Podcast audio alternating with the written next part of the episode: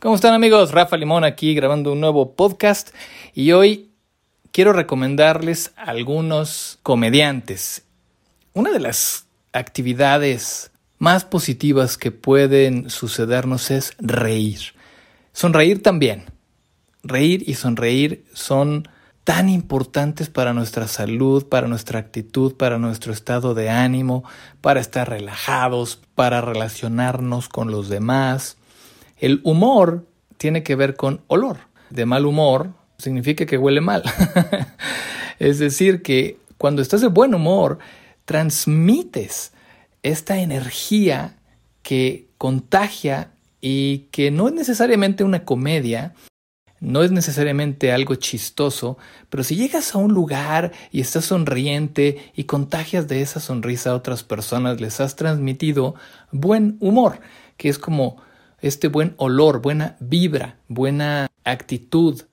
Y la gente normalmente sonríe. En una ocasión le demostré a una recepcionista que estaba a la entrada de una universidad en donde trabajé y le dije, fíjate cómo la gente no puede evitar sonreír cuando le sonríes. Y venían entrando los estudiantes, muchísimos, y a cada uno que les decía buenos días con una gran sonrisa, no podían evitar el responder con una sonrisa.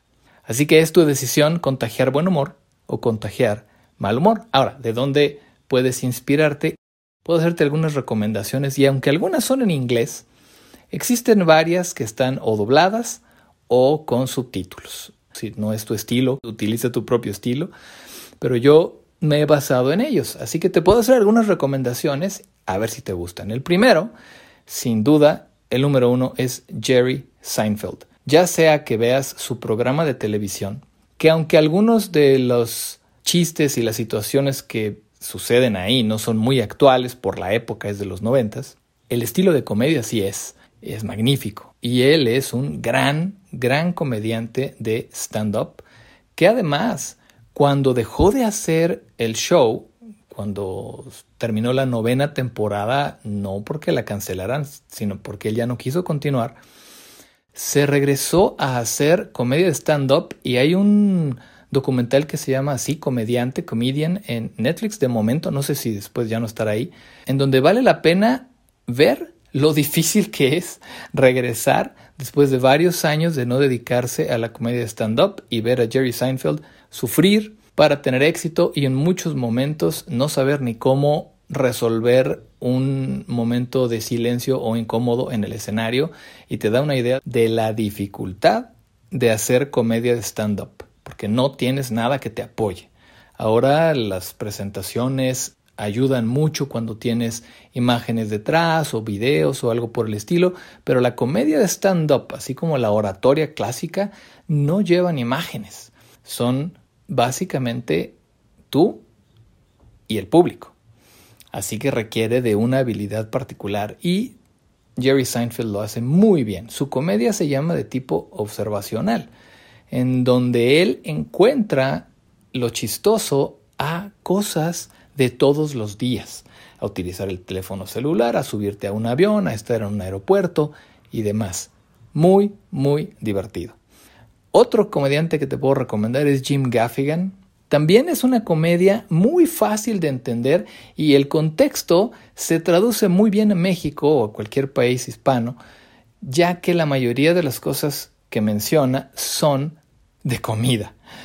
Jim Gaffigan, no sé si de verdad es tan fan de la comida, pero tiene a veces bits, como le llaman ellos, que son chistes o, o historias simpáticas que duran hasta 15 minutos hablando de un solo tema. Él puede hablar durante mucho tiempo de McDonald's o, de el tocino o de las donas o de algún tema que tiene que ver con comida y es muy, muy, muy gracioso. Así que te lo recomiendo. No hay problema de contexto como sucede con otros comediantes norteamericanos.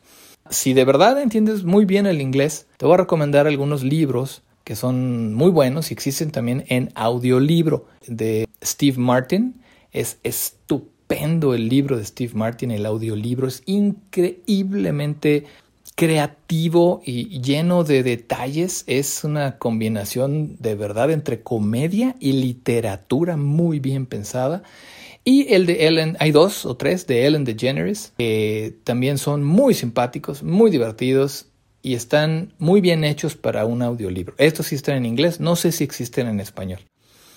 Y acabo de descubrir, no es que lo acabe de descubrir, sino que me metí con mayor profundidad a conocer la comedia de Bob Newhart. Me parece un genio de la comedia.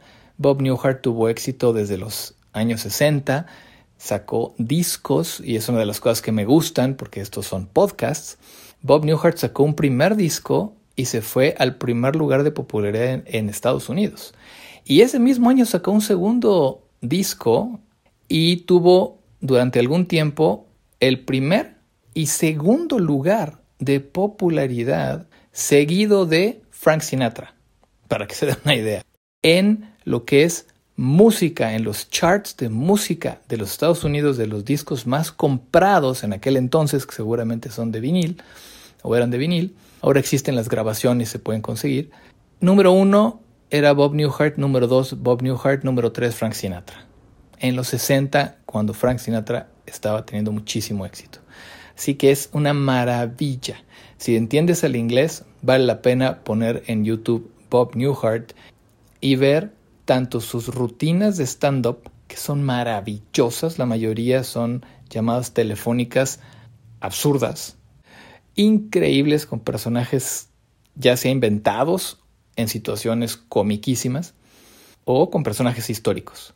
Fantástico. Estoy enamorado ahorita de, de lo que hace Bob Newhart y hay mucho material de él, tanto en video como en audio, la mayoría en inglés, pero hay algunas cosas subtituladas.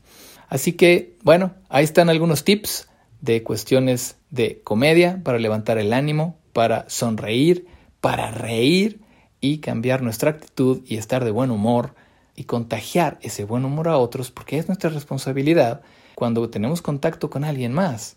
Le vamos a contagiar algo. Buena vibra, mala vibra mal humor o buen humor y quizá poner un granito de arena para que el mundo sea mejor. Rafa Limón y nos escuchamos en la próxima.